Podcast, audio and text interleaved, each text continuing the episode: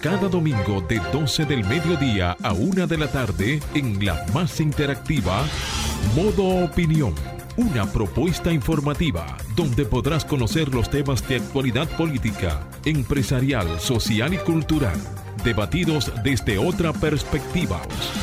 Modo Opinión, una propuesta informativa diferente. Domingo de 12 del mediodía a 1 de la tarde por Sol, la más interactiva. Buenas tardes, señoras y señores. Eh, como cada domingo, modo opinión por Sol 106.5, la más interactiva. Nosotros somos los cerradores de la semana, los que traen las noticias, las primicias, los que dan inicio a los temas que se van a debatir cada lunes en todos los medios del país, porque nosotros somos los que les traemos las primicias y ponemos los temas en agenda.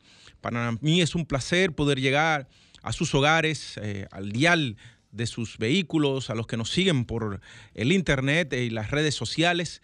Em, darle un saludo afectuoso a Samuel Sena, a Julia Muñoz Alegre también, ¿no? A José Ernesto Abud, a Franklin, a Marcia en los controles y Marcia en la producción. Julia, buenas tardes. Muy buenas tardes, feliz domingo y bendecido domingo para todos. Para mí es un gran privilegio poder conectar a través del pueblo dominicano y de todos los dominicanos ausentes que siguen nuestra sintonía a través de las plataformas digitales de Sol 106.5. Agradecerles a todos ellos porque he recibido comentarios muy positivos sobre ese apoyo y, ese respaldo que uno siempre siente de nuestra diáspora dominicana. Así es. Samuel, buenas tardes. ¿Cómo sigues? de tu, ¿Cómo sigues? De tu muy buenas tardes, muy buenas tardes, queridos compañeros. Eh, la neumonía está cediendo, gracias a Dios, y esperamos que esta semana eh, tengamos ya resultados satisfactorios a la salida de el COVID-19 de nuestras vidas. Eh, como de costumbre, saludar a la audiencia, saludar a todos los que, los que siempre están con nosotros todos los domingos de 12 a 1, aportando y dando sus opiniones. Al igual que quiero felicitar el día de hoy a un gran amigo y hermano, eh, Guillermo Sención Suárez, Guillermito, que está de cumpleaños el día de hoy, deseándole toda la salud, todo el bienestar del mundo. Es un amigo eh, nuestro, eh, le mando un abrazo fuerte. Estuvimos en Punta Cana en el lanzamiento del proyecto Panorama Sí, eh, déjame decirte, Samuel, que ese proyecto en Punta Cana, yo felicito a, Guillermito porque ya entra en las grandes ligas de los grandes desarrollos en la República Dominicana, junto a la familia Coembe de Venezuela. Manera que eh, ese proyecto, Samuel, para que tú entiendas algo, las dos, los dos primeros productos que tiene, son tres productos, tienen, eh, hay uno que es luxury, ¿verdad? Pero los dos primeros productos ya están vendidos en el 100%. Sí, sí, sí, yo, yo tengo conocimiento del proyecto. En el 100%. Eh, y, va, y, va, a dinamizar aún más la zona este del país. Sí, efectivamente. Y más ahora que lo que se necesita es inversión, inversión, inversión. Trabajo, empleos. Mucho empleo, mucho empleo. El presidente de la República estuvo por allá, estuvo también eh, David Collado, estuvo eh, Yayo San Lobatón, estuvo Samuel Pereira. Eh, de, manera que fue de altísimo nivel. También ver a don Guillermo en salud, y, y, oye, y cediendo el relevo, cediendo, cediéndole al relevo, ¿entiendes? Pues bueno, felicidades a, Guillermito. Señores, continuamos hoy. Eh, el presidente Luis Abinader eh, advierte que ninguna institución debe desvincular a los, a los, empleados si no tiene que pagar las prestaciones. Tú sabes, Samuel, que con esto de las prestaciones y demás, siempre no quiero justificar nada, solamente voy a hacer un comentario al margen. Eh, eh, siempre que llega un nuevo gobierno, arrancan los despidos, que eso da pena, siempre, cuando hay un cambio. Pero inclusive eh, dentro del PLD, cuando Danilo asume la presidencia, se llevó muchísima gente que eran de Leonel. A lo, que pasa es que lo que pasa es que el gobierno, eh, tú sabes cómo funciona la dinámica política, Jonathan, en países como los nuestros, en donde una una fracción, si es de un mismo partido o otro partido cuando llega el gobierno, eh, necesita eh, colocar a todos esos colaboradores que trabajaron con ellos en campaña. Evidentemente, nosotros tenemos que evolucionar institucionalmente y como, como país y, realmente profesionalizar el empleado público. eh, no, que, eso no sea un botín de campaña necesariamente. Eh, efectivamente, lo que sí yo puedo decir con relación a esas declaraciones del presidente es que han venido un poco tarde y que muchas veces o en ocasiones se ve que el presidente está dando un acorde, que le está dando a su banda instrucciones, pero que en las diferentes instituciones y, y oficinas públicas no hacen exactamente lo que tienen que hacer el presidente eh, sabe eh, que tienen que cumplir con... Eh, una, una, de las cosas que se, que se le critica es que el, el, el, presidente lleva una melodía, pero entonces tú tienes al, al del fututo, al de la guira, al de la tambora, que, que están tocando por su lado. Exacto. Están tocando por su lado, ¿tú entiendes? Entonces, pero yo creo que con esto del tema de los empleados públicos, yo, hay, existe una ley de carrera administrativa, que creo que yo entiendo que tiene que ser respetada, porque eh, si hay un discurso que yo le he escuchado a estas autoridades es la de continuidad del gobierno, justificando el dar seguimiento y continuidad a muchas eh, políticas públicas y, e inversiones que se iniciaron en el gobierno pasado y que a mí me parece muy bien que no hagan, que no hagan tierra arrasada porque lo que hace es que eso aumenta la deuda social acumulada de muchos proyectos que se debieron concluir y que no se concluyen y que siempre ha pasado aquí desde la muerte de Trujillo. Perdóname, perdóname Julia, y aquí concluyo. Lo que, lo que yo sí creo es que se debe respetar la, la ley de carrera administrativa porque lo que hace es que fortalece la institucionalidad, pero también, y también debo decir que el PRM es un partido pequeño no tiene una gran masa militante.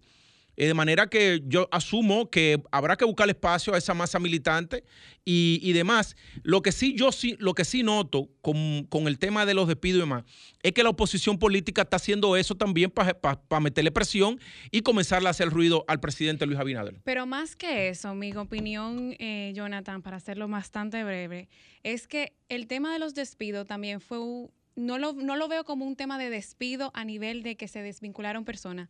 También, en, comillas, hubo una limpieza muy grande de personas que cobraban en el Estado, que eran servidores públicos, entre comillas, y no realizaban ninguna función específica y que hay que, y que, hay que pagarle y que hay que pagarle entonces y que hay que pagarle prestaciones personas que estaban en nómina cobrando mensual mucho dinero mucho dinero y no hacían nada. Entonces también eh, se esconde debajo de esta sombrilla también casos como esos que no se deben de permitir y que lamentablemente por un tema de ley, porque cuando usted firma un contrato, tú tienes un tema de ley, pero también hay un tema de que no solamente el tema de yo no quiero entrar mucho en, opinando sobre eso, pero también entiendo que no solamente se tiene que tomar en cuenta pero, eso. Pero también, pero eso está bien lo que tú has dicho y es correcto. Es que hay mucha gente que lo que eran botella y que no iban a, la, y que las instituciones públicas. O sea, sobre todo no, eso, exigen que se le den su cuarto. No porque, no porque, si, no porque Los cuartos tuyos y míos que pagamos de impuestos. Y si estaban en nómina, ¿qué tú quieres?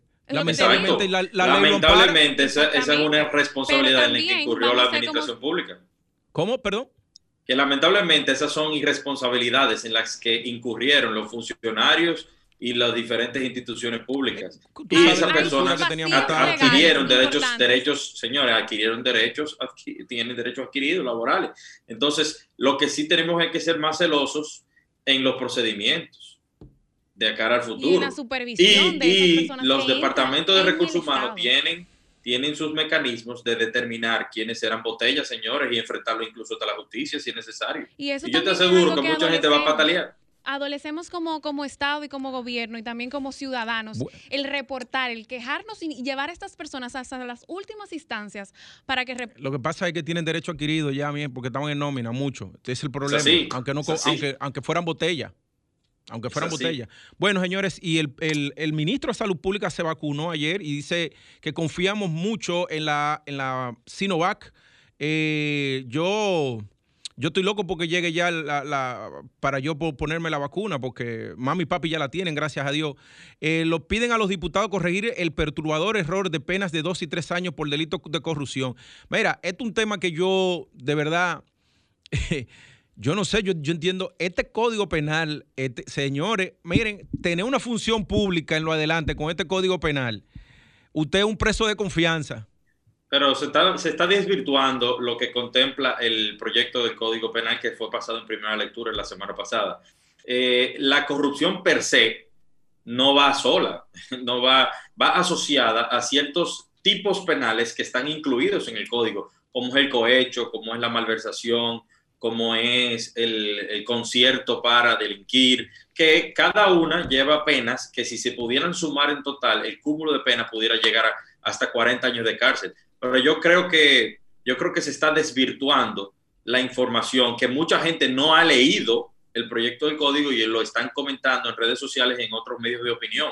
Eh, yo creo que también sería insólito que por el simple hecho de corrupción se te puedan eh, eh, adjudicar 40 años y hasta 60 años de cárcel, como he oído algunos legisladores. Hay que tener, señores, eh, pantalones para tomar decisiones y al mismo tiempo no caer en el populismo penal.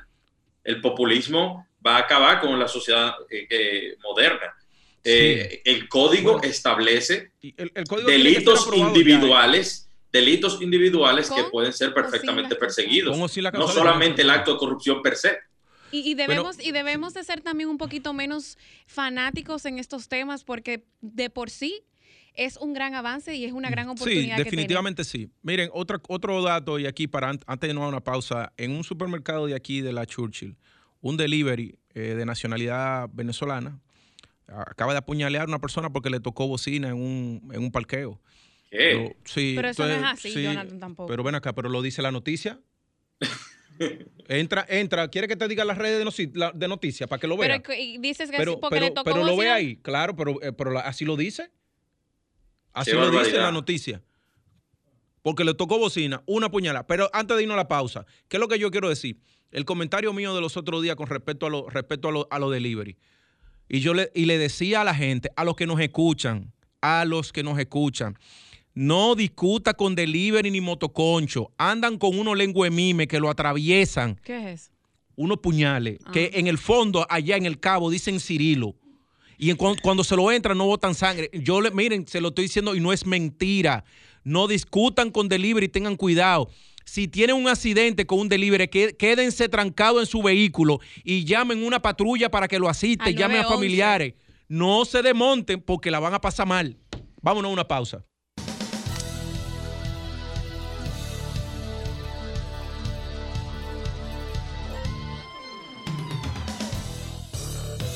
Ahora nos ponemos en modo opinión. De 17 de la tarde, ahora continuamos con los comentarios de nuestros eh, colaboradores y miembros de Modo Opinión. Damos la palabra a Samuel Sena. Sí. Buenas tardes. No sé, Eh, Señores, yo quiero hoy reflexionar. ¿Se escucha? a- a- a- Sí. mira, ve ahora. Sí. Vamos a ver. Samuel. Buenas, buenas tardes, Tardes, buenas sí. tardes.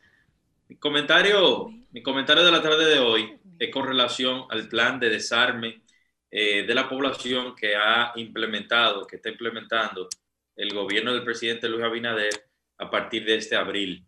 Eh, el presidente Luis Abinader presentó eh, la primera fase de su plan de seguridad ciudadana, con el que promete eh, bajar el índice de criminalidad en el país. La semana pasada hablábamos de que luego de todos los temas relacionados al COVID, el, el tema de la seguridad ciudadana es el principal flagelo que afecta a la sociedad dominicana. Eh, el principal factor de la primera fase anunciada por el, por el gobierno es la aplicación de un plan de desarme de la población eh, a partir del- de este 6 de abril que pasó con un programa de recompensas de armas ilegales en manos de civiles para reducir eh, las muertes y la violencia.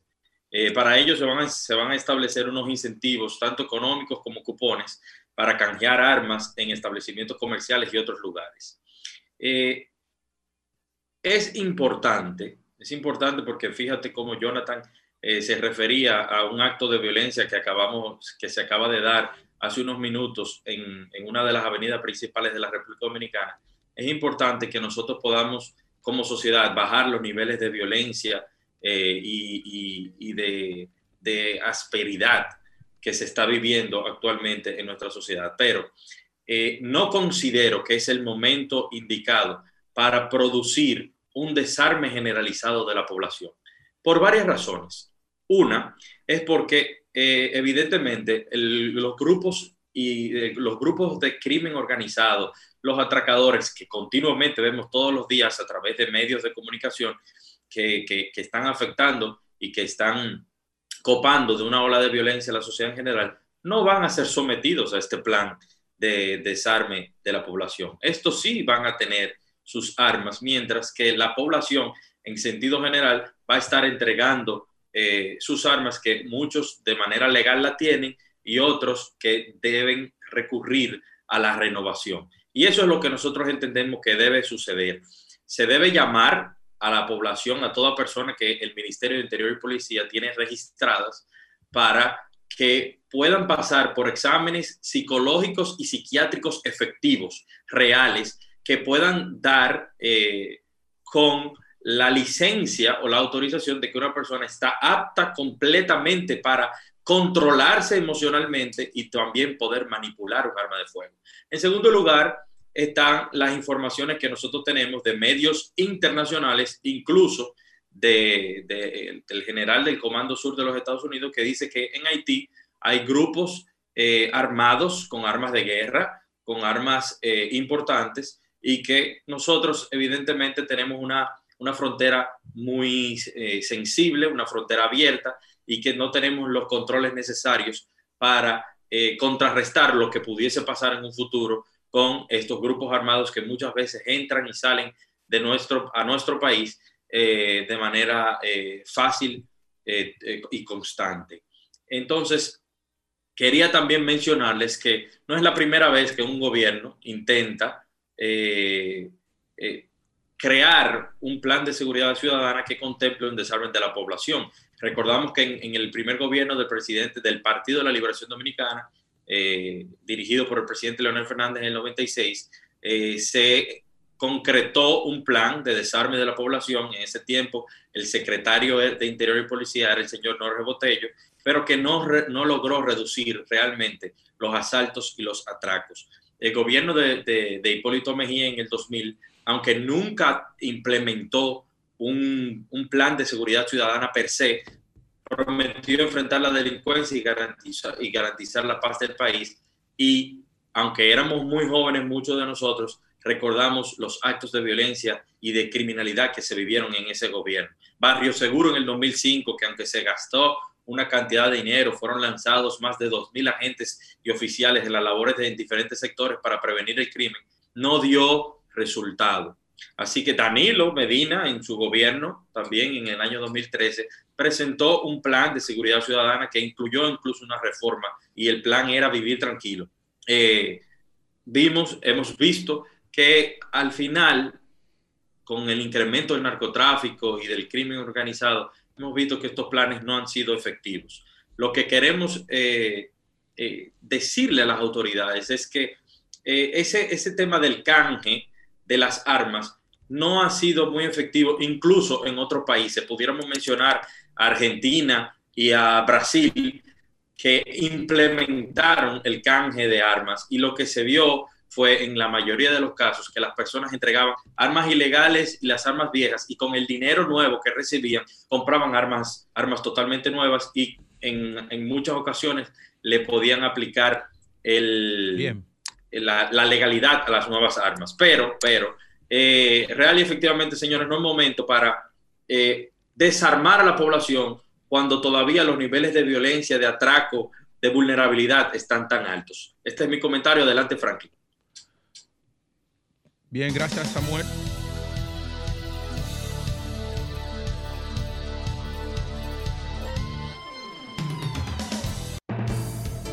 Gracias Samuel por tu comentario, eh, muy atinado. Yo creo que sí que hay que prestarle el tema, eh, atención al tema de la seguridad ciudadana y este plan, darle seguimiento y evaluar.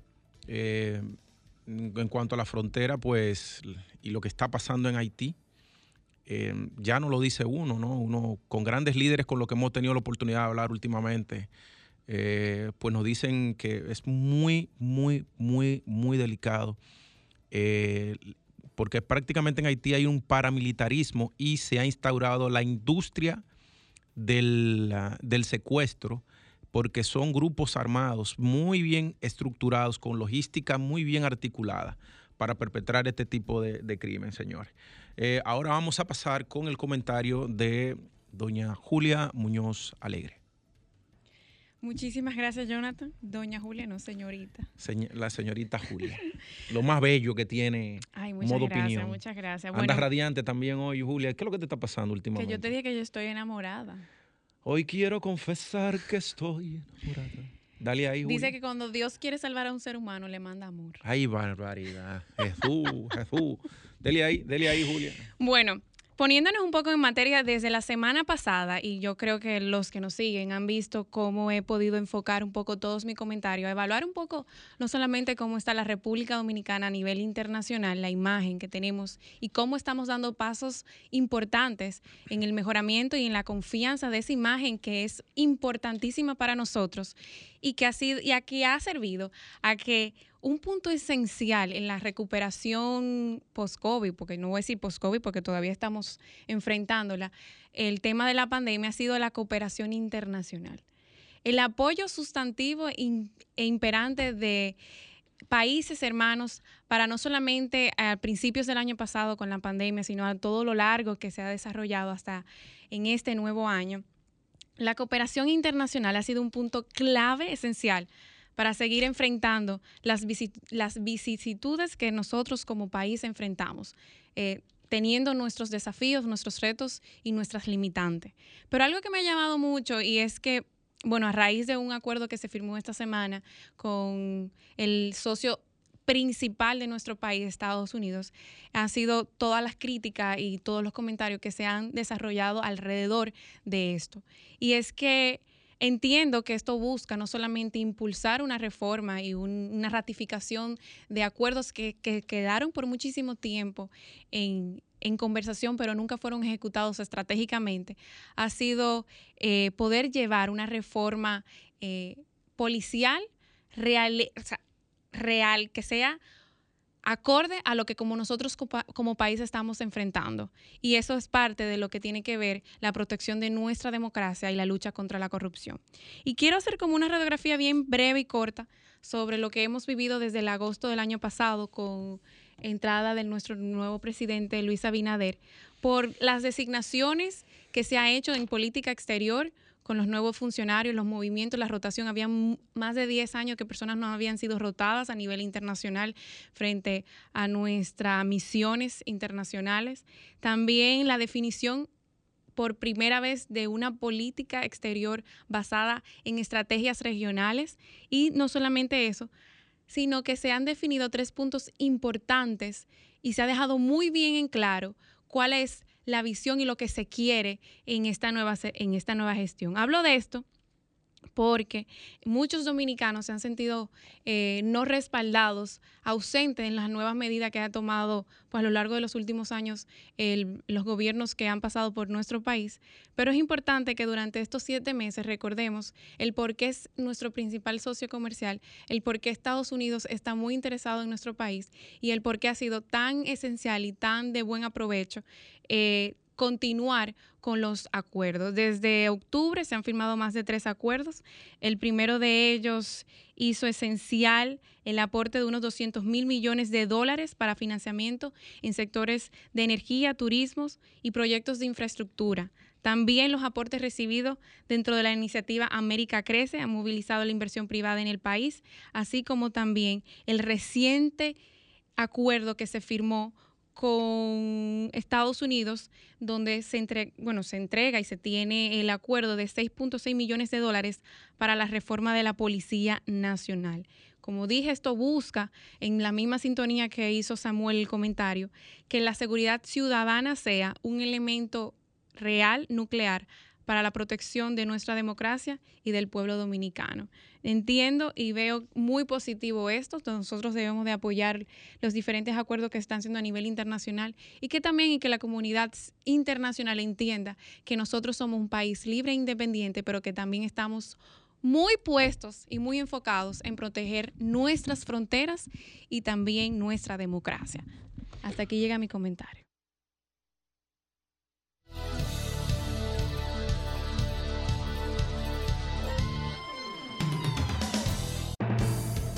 Continuamos, señores, con modo opinión. Em, eh, son las 12.29 de la tarde.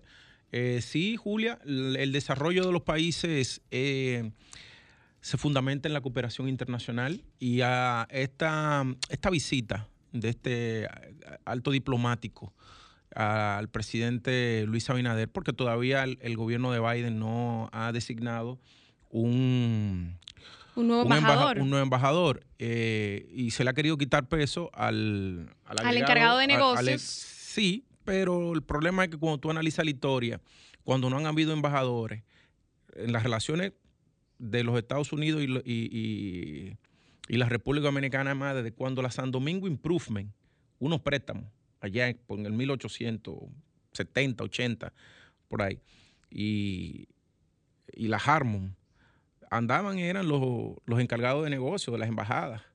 De manera que en ausencia de un embajador, el funcionario de más alto rango que tiene una delegación diplomática, él es encargado de negocio y tiene las facultades para muchas cosas. De manera que, eh, mira, uno no puede, uno no puede obviar, uno no puede obviar cuando se va a hablar de los Estados Unidos, porque han querido hablar de que interventor, y más ahora que eh, acabamos, recién salimos de abril y, tuvimos que recordar la invasión norteamericana eh, con aquellas eh, infames fuerzas de paz, bajo aquel argumento de las fuerzas de paz y cuando se,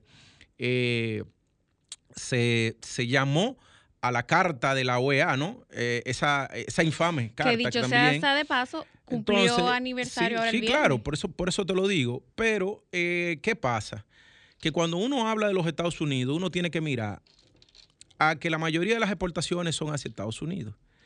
a que tenemos dos millones y pico de dominicanos allá que mandan muchas remesas. Mira, para que la gente entienda, nosotros dependemos de los Estados Unidos tanto. Hay tres partidas cuando se crea el presupuesto, se articula el presupuesto nacional, que es por los ingresos de divisa, el turismo, remesa y exportación las exportaciones nunca, nunca han igualado los, ingresos por concepto de, de, remesas, y, mucho menos por, los ingresos de turismo, que es por donde recibimos las vías. Ah, bueno, tú tienes un cuarto que es la inversión extranjera. La inversión extranjera. La, inversión extranjera. Entonces resulta ser que tú tienes turismo, el primer emisor de turistas para Estados Unidos. Estados Unidos. Sí. Remesa de Estados Unidos para acá exportaciones, Estados Unidos. Y cuando hace un cálculo y verifica las, inversiones extranjeras, tú dices, espérate, si no es la primera, está entre las primeras. Y la cooperación también. Entonces, no, los, gringos nunca han dado mucho cuarto en, en, tema de cooperación. ahí la Unión Europea lo supera. La Unión Europea lo supera. Pero los gringos facilitan otra cosa. Entonces yo, la relación con los Estados Unidos es una relación eh, sin ti porque me muero y contigo porque me mata. Y esa será la relación. Sin ti porque me muero y contigo porque me mata. Y esa será la relación de nosotros. Además, nosotros estamos en el patio de los Estados Unidos. Si nosotros no tuviéramos la iniciativa para la cuenca del Caribe, que el Caribe como cuenca del Caribe, ese concepto es un concepto de la política exterior norteamericana de la política exterior norteamericana, nosotros no tuviéramos cuota azucarera para Estados Unidos, pero tampoco tuviéramos la cuota, de textiles. ¿Tú te imaginas que nosotros no tengamos la cuota de textil hacia los Estados Unidos? Codevi, que es uno de los mejores ejemplos de cómo una inversión dominicana puesta en la frontera genera, genera que se disminuya la desigualdad en la República Dominicana, pero que impacte en la generación de riqueza en el lado haitiano la fisonomía urbana del lado de Juana Méndez, donde está Codevi, eh, de Haití, cambió totalmente de casa de Tejamaní a casa de Blo y ya la gente anda, ya dejó de andar a pie, anda en bicicleta y anda en motores. Y hay bancos, sucursales de bancos, porque la gente, la gente ya inclusive tiene bancarización. Yo hace un par de años estaba haciendo un estudio para saber cómo es el nivel de bancarización en Haití. Y Haití, Haití con 10 millones o más de habitantes, ¿tú sabes cuántas personas habían bancarizadas? que tenían Muy cuenta pocas. 600 mil. Muy pocas. Y eso te dice el nivel de desarrollo que tiene una sociedad. Pero bien, Jonathan, dígamelo. Sí, te, quería comentar con relación al tema. Todo lo que dijiste es correcto y, es, la realidad con relación a la relación con Estados Unidos. Pero eh, por el otro lado, siempre hay que analizar que Estados Unidos eh, ha quedado en evidencia en el pasado con sus relaciones con los temas de seguridad nacional y el tema de la privacidad de los otros estados. Eh, los Wikileaks, señores, fue una realidad. Estados Unidos eh, invertía grandes de dinero en cooperación, en ayuda para, para temas de seguridad, pero espiaban a todo el mundo. Entonces, eh, nadie nunca a ellos les ha pedido ser los policías del mundo. Ellos, ellos se meten donde ellos quieren y cuando ellos quieren. Y real, efectivamente, toda cooperación tendente a cooperar y ayudar con, con los países debe ser recibida de buena lid, pero con pinzas, porque sabemos que los americanos, los norteamericanos, no son santos, son personas que utilizan su poder y utilizan sus influencias generalmente para su beneficio, Samuel. en principio. Samuel, pero el problema es, el problema es, mira, tú tienes la ley de extinción de dominio que no se ha aprobado ahí. Pero en que el- ellos en el- están. es los gringos que están detrás de eso. Claro pero la ley de lavado, la ley de lavado, son los gringos que están detrás de eso. No, no, de ellos, ellos impusieron la ley eh, de lavado y, y te- la- el asunto Sí, contra el terrorismo. Sí, eso. Eh, eso se impuso, pero se impuso sin discutir aquí, fue por ellos. Por, por Y ellos. es pero- verdad, y es verdad que es una realidad que Pero, nosotros pero no solo eso, yo- tú no te acuerdas, tú no te acuerdas que Francisco Domínguez Brito le montó una oficina a Brewster en, en la Procuraduría. Sí, claro, eso está mal, malísimo. ¿Entiendes? Domínguez Brito tenía aquí, señores, para que ustedes vean que eso es una, un tema de soberanía. El, cuando él era procurador, ellos tenían acceso eh, a la Procuraduría General de la República de una manera, señores, que No hasta todo. alarmante. No, pero, por, por- pero por eso, por eso están usando todo. Eh, todo entonces, señores, yo lo que digo es sí, recibamos Mira, las ayudas, pero yo- tengamos pinza, porque Yo los, por los que norteamericanos informe, no son que el informe que le, que le, que le, que le encontraron a Cáceres, Ay, mi a, madre. a Cáceres de Domínguez Brito, Ajá, sí, era sí. de esa época. A ver qué era lo que estaba haciendo Francisco con, con esos gringos metidos en la, en la Procuraduría. Oh, señores, que le- ¿Entiendes? le- le- se- le- oye, le dio demasiadas concesiones a los americanos. A los americanos hay que tratarlos, son nuestros segundos socios comerciales, eh, Julia. No, no, no. El primer socio comercial de nosotros es Haití, quiero que lo sepas. Comercial, pero ahora el principal socio estratégico definido por el nuevo gobierno y lo ha dicho el presidente y tú puedes en los últimos siete meses evidenciarlo con todo el acuerdo y todos los aportes que han dado es Estados Unidos. Sí, Pero claro o que sí, sea, pues los Estados Unidos eh, históricamente han cooperado ese con es su nosotros. principal no, no, socio. no, no, no, pero, Y- pero, pero está bien, porque los gobiernos deciden cuál va a ser su socio Exacto, los estratégico. gobiernos deciden con O quién sea, que se van a llevar Rusia mejor. no pueden tenerlo porque tú estás en el patio de los Estados Unidos. Pero ya ni siquiera Cuba tiene una buena relación con, con- con Rusia, pero no la tiene Venezuela. ¿Tú entiendes? Pero mi Sí, pero yo- yo lo también, único que me en el refiero es caso que hay de que- el hay canciller actual, el canciller actual es un canciller o- primero occidentalista, Formado en los Estados Unidos. pro, pro gringo. Sí, sí. sí, Pro claro. gringo, o sea, eso pero es una no- realidad. Eso, tampoco está correcto. Tiene que haber una un- persona un muy profesional. Pero es que, pero es que no estamos hablando, pero es un tema del criterio estratégico que asumen, no es una crítica. Yo no lo veo como así. Yo No, lo veo desde, no. otro Lo que punto pasa de es que ese es el jefe de Julia. Señores, ese es el jefe de Julia. No, no, ese es ¿Cómo tu jefe. No, vamos a una Ese es pausa. tu ven, jefe, no, no te Julia. calientes, Señores, vamos a una pausa. hablan y yo no-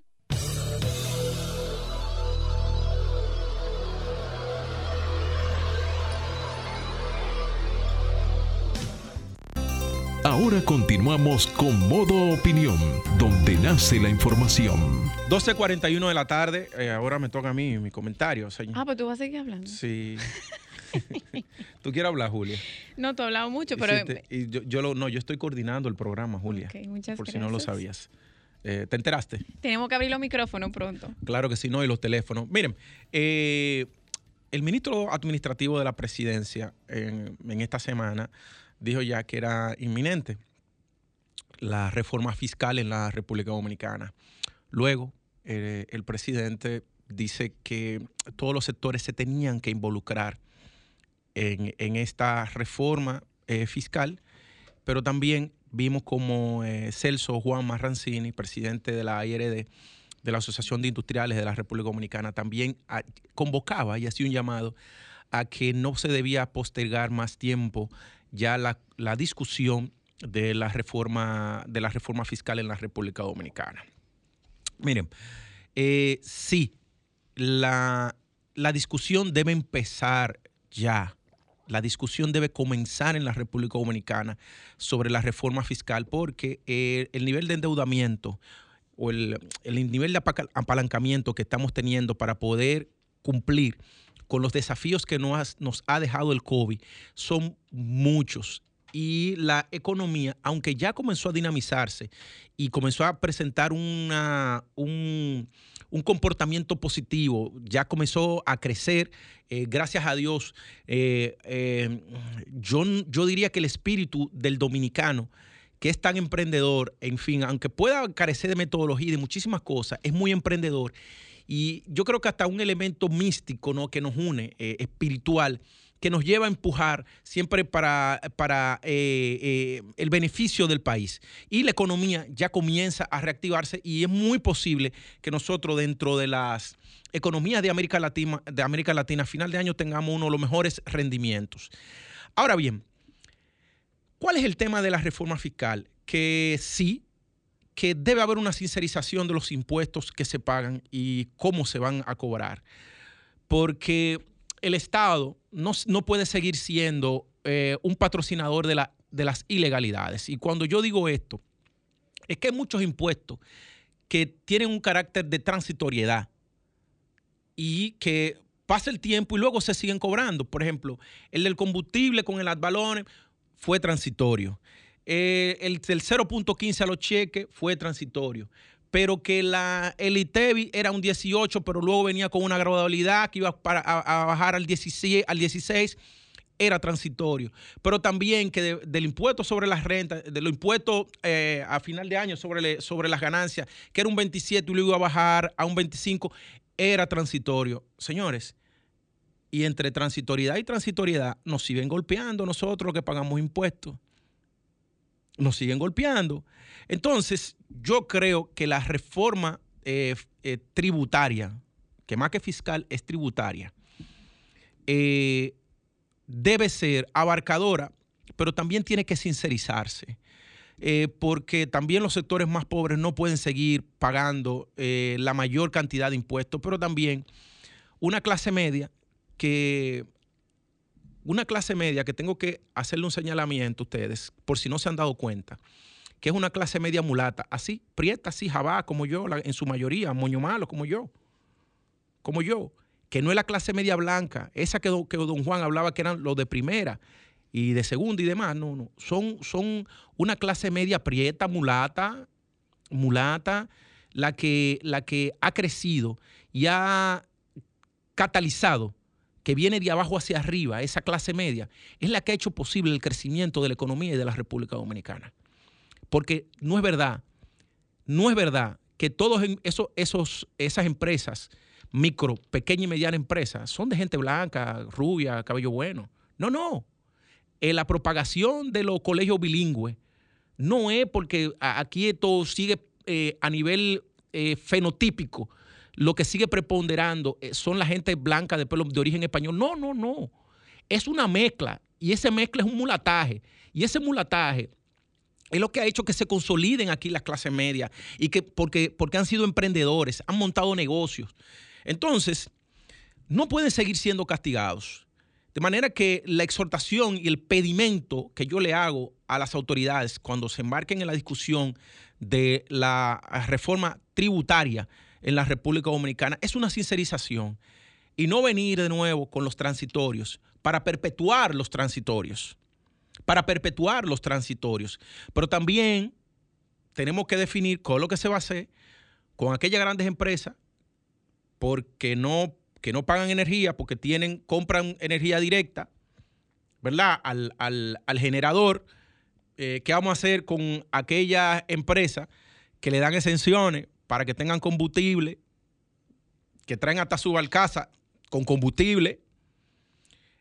O sea, ¿Qué vamos a hacer? Sobre todo ya empresas maduras que tienen unos niveles de rentabilidad altísimos, porque es que usted no puede querer ganárselo todo. no puede ganárselo todo. Sin embargo, las pequeñas empresas siguen pagando muchísimo cuarto porque la potencia, aún en tiempo de COVID cerrado, la potencia, como le cobran por potencia eh, a esas pequeñas empresas, pagan un dinero de energía eléctrica altísimo. Y esas pequeñas empresas son las que necesitamos, son las que necesitamos, porque son las que crean empleo más rápido y podemos apostar a una dinamización de la actividad productiva y económica en la República Dominicana. De manera que la reforma tributaria tiene que ser mirando hacia los más pobres y hacia los pequeños y medianos empresarios de la República Dominicana. Vamos a una pausa.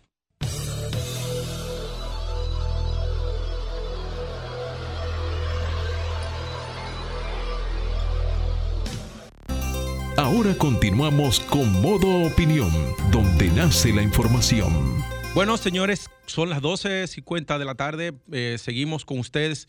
Vamos a abrir los teléfonos. Samuel, ¿qué tú crees que debemos preguntar? ¿Cuál sería la pregunta para que el pueblo se exprese? Vamos a una Vamos a hablar sobre el tema del desarme. ¿Qué, las personas creen sobre el desarme de la población y los delincuentes armados? Vamos, señores, eh, vamos con los teléfonos y el pueblo. Comunícate 809-540-1065. 1-809-200-1065 desde el interior sin cargos. 1-833-610-1065 desde los Estados Unidos. Sol 106.5, la más interactiva. Tenemos una llamada. ¿De dónde nos llaman y su nombre? Del distrito, Francisco Monción, buenos días, felicidades por el programa. Mire, gracias, Francisco. Óigame, usted no puede desarmar una población que la mayoría que tiene sus armas, compradas con mucho sacrificio, son legales, gente seria. ¿Qué pasa? Con la inflación ha habido un problema para pagar. Pero ¿qué sucede? Y lo voy a repetir siempre. El caso de Leonel Fernández con el asunto del expediente de la Barrigol ¿Cómo usted va a dar un ejemplo? Le quiere quitarle el alma a gente sencilla y seria. Lionel hizo lo que le dio la gana. No pasó nada. ¿Cómo mataron a mí Abel Hasbun? Nadie hizo nada por eso. Danilo dice que no sabe lo que hizo su hermano. Hipólito cogió y mandó a esos infelices para Irak. Y Balaguer hizo lo que le dio la gana y Trujillo ni se diga. Vamos a comenzar desde arriba. Usted no le puede quitarle el alma a un grupo de gente ya uno medio viejo en un país como este, con la corrupción, señores, que tiene la policía, encima de eso quitarle un arma. Pero, pero déjame hacerte una pregunta. Sí, sí. ¿Tú estás de acuerdo con que pueda haber tenencia, pero no porte de arma? ¿O tú, o tú entiendes que tiene que haber porte y tenencia de arma? Oye, lo que pasa, mira, no sé qué edad tú tienes, pero me da la impresión que es un hombre joven. Oye, ¿qué pasa? Muchas veces un hombre o una mujer, pero principalmente hombre joven, que ya uno se va poniendo viejo, tú andas por cualquier sitio y con los niveles de poca educación, con la agonía de vida, tú estás hablando de la reforma fiscal, con la bendita cultura de la droga y la responsabilidad. A veces tu vida depende de que tú tengas una alma, porque es que no te quieren respetar. Inclusive, mira lo que le pasó a los evangélicos, porque es que el problema es que para tú dejar la, el porte, la tenencia tú la tienes en la casa, yo sé lo que tú me dices, pero el problema está yo voy a salir desarmado de noche. Con tu, tú ponte en, en, tu familia ese tipo de cosas. ¿Dónde está el proceso educativo que me va a garantizar a mí que a mí no se me va a violar mi derecho? La misma policía, a mí me pasó una vez que me paró la policía, escúchame que me esté alargando, y el pobre policía, que yo le diera el dinero y yo que no, hasta que me tuvo que dejar ahí porque le puso la cara feísima. Entonces, ¿qué es lo que pasa?